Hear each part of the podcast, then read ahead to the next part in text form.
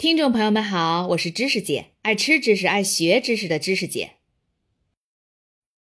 一九九四年，叶利钦领导的俄罗斯新政府颁布了一系列类似戈尔巴乔夫时期的酒类管制条例。他们从之前的成功案例中汲取经验，又根据新的市场环境增加了一些举措。因为此时的俄罗斯已不再是公有制的社会主义国家了，经济体制也从原来的计划经济转型成为市场经济。于是，许多新兴的市场手段陆续涌现，比如商业电视广告。俄罗斯政府担心这些电视广告可能会起到美化酗酒的作用，于是禁止拍摄酒类电视广告。但是当时的法规存在着一个漏洞，那就是酒精含量低于百分之十的饮料在法律上不归入酒类行列。这在西方国家，尤其是美国，听上去简直不可思议。咱们在前面第八期关于工业革命为啤酒带来新格局的那一期里，曾经聊到过，从一九二零年到一九三三年的美国禁酒法案，在那段时间里，连销售、生产和运输酒精含量超过百分之零点五的酒类都会被禁止。不过，考虑到俄罗斯人民喝的都是五十多度的伏特加，酒精含量低于百分之十的酒，确实只能算普通饮料了。所以，啤酒不是酒这个概念在俄罗斯文化中是根深蒂固的。当前俄罗斯啤酒市场的领军品牌波罗的海，在成立之初就坚信这一点。这款俄罗斯啤酒在京东和淘宝上也都有售，分为不同的口味和酒精浓度。一九七八年，前苏联国家工业和食品工业第二研究所向列宁格勒酿酒与非酒精饮料工业联合会提交计划书。申请建立新酒厂，不幸的是，建厂足足花了十二年时间。等到一九九零年酒厂落成时，苏联马上就要解体了，列宁格勒也要重新改回它在一九二四年之前的名字圣彼得堡了。所以，波罗的海啤酒厂虽然是在前苏联计划经济时代获批的，但是等到它落成时，已经迎来了市场经济时代。前苏联土地广袤，是廉价谷物生产大户，因此市场一旦开放，俄罗斯突然就成了世界领先的大麦生产国。不过当时这些大麦的质量都不咋样，酿酒厂使用这些低质大麦生产的啤酒，品质自然也是打了折扣。然而一切即将改变，和当时其他遭受巨变的东欧国家一样，当俄罗斯的酒厂实现私有化，可以自由买卖时。酿酒和麦芽制造便成为第一批吸引境外投资的产业。一九九二年，斯堪的纳维亚合资企业波罗的海饮料控股公司收购了波罗的海酒厂，其他跨国啤酒企业紧随其后，比如比利时的英特布鲁，这名字我们都熟哈，因为能马上联想到《葵花宝典》。不久，法国的苏夫莱农业集团与波罗的海酒厂合作。建立了苏夫莱圣彼得堡麦芽制造子公司。我们在前面第十四期聊东欧巨变的时候，曾经提到过，法国苏夫莱集团和香槟谷物公司还通过互联合约，这是一种在农业经济中被广泛使用的合约形式。哈，向俄罗斯当地的大麦农场主提供资金，开展种子和肥料项目。这些项目显著提升了俄罗斯大麦的质量。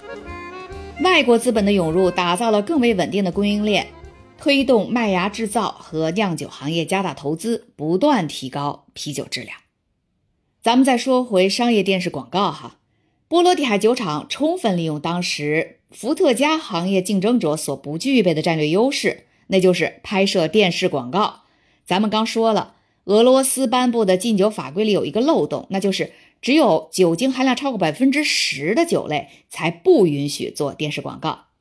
在当时的俄罗斯，商业广告还是一个新生事物。此前，人们只熟悉苏维埃政府的宣传。现在有了新机会，可以通过打广告来提升销量。各大啤酒厂是磨刀霍霍啊，不对，摩拳擦掌，蠢蠢欲动啊，不对，跃跃欲试。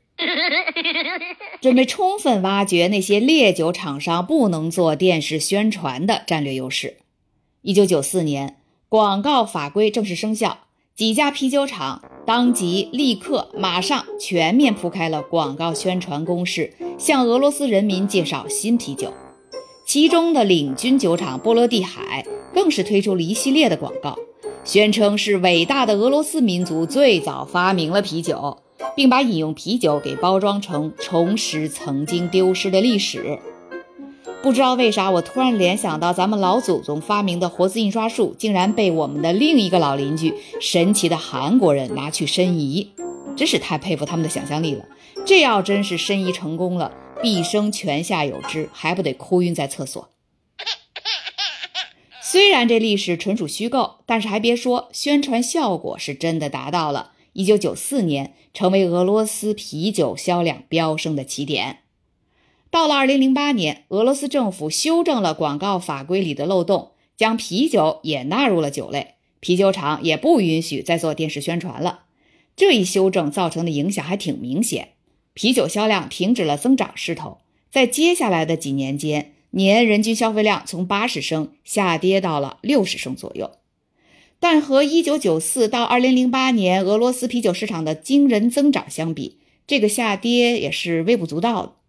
反正到最后，俄罗斯的人均啤酒消费量差不多达到了像比利时、英国、美国等传统啤酒大国的同等水平，这是一个不争的事实。俄罗斯的一项消费者调查结果显示，自1994年电视上出现啤酒广告后，俄罗斯啤酒消费者的数量一直在稳定上升。到了2003年，57%的人表示经常饮用啤酒。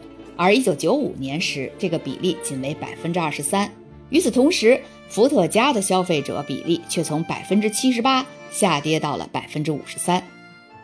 许多消费行为的相关研究都表明，年轻人相比年长者更容易改变消费习惯。其实，不仅消费习惯，在大多数人的认知中，年长者比年轻者更难改变既有习惯，无论是在认知上还是行为上。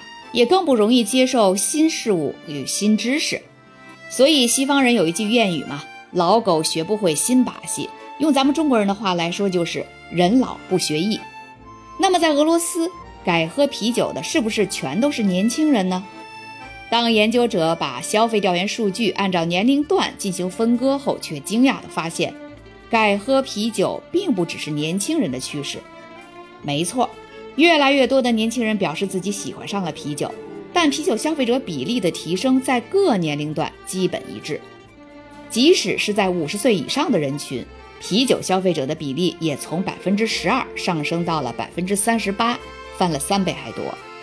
而伏特加消费者的比例则从百分之六十六降到了百分之五十八。虽然这个降幅看起来不算太明显，但是要考虑到。五十岁以上的人群喝伏特加都至少喝了几十年呀，这个习惯改变起来自然并不容易。其实，在十几年前的一项针对狗类的实验研究已经表明了，狗的年纪不分大小都是可以学会新把戏的，只不过会比小狗慢一些而已。在科技飞速发展、日新月异的现代社会，无论老少中青，如果不时刻保持旺盛的学习能力，不时刻追赶社会发展的脚步。可能你就得有足够的心理承受力去面对被淘汰的命运。可能我说的有点危言耸听。说了这么多，那归根结底，到底是什么原因让俄罗斯从一个曾经的顽固的伏特加大国，转变成为啤酒爱好者的天下了呢？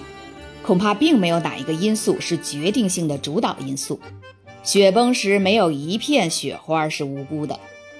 酒厂私有化并获得外国投资后，大麦、麦芽和啤酒的质量都提升了，啤酒的味道因此也变好了。法律禁止伏特加广告的同时，波罗的海酒厂和其他啤酒厂为推销新啤酒，持续开展了大规模的广告宣传。而那时又正好赶上伏特加价格上涨，人民的收入水平却在持续下滑。当然，还不止这些因素，消费者调查数据还表明。饮酒行为最初的改变会在同龄人压力的推动下持续发展。无论在东方还是西方，饮酒在大部分时候都算是一种社会行为。毕竟那种整天窝在家里关起门来独自喝闷酒的人是极少数，所以爱喝酒的人们往往会跟随群体中的其他成员来选择酒类。质量提升、价格变化和电视广告在短时间内促使足够数量的俄罗斯人转喝啤酒。此后，同龄人效应持续推动着啤酒消费量的上升。因为一旦有人开始喝啤酒，他的朋友们都会陆续加入。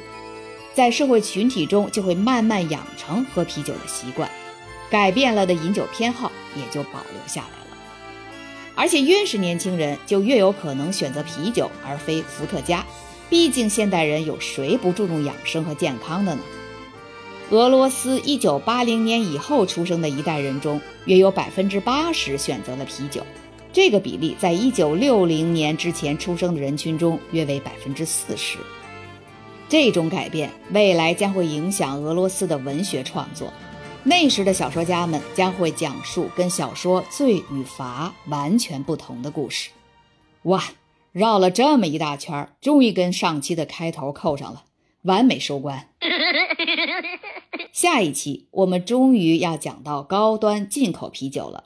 其实所谓的高端啤酒就是精酿啤酒，咱们之前不止一次说过。精酿啤酒就是区别于像百威啊、喜力啊、嘉士伯呀、朝日啊这些大众流行品牌的销量小、价格高、品牌可替代性低的高端小众啤酒。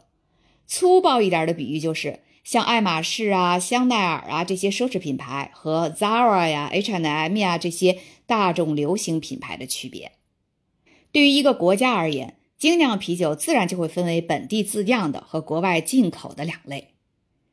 下一期我们会再把视线转移到美国，百威啤酒的前东家安海斯布希公司又将登场，还有那个千年老二米勒啤酒。不过现在无论是百威还是米勒，都已归于世界最大的啤酒集团百威英博的旗下了。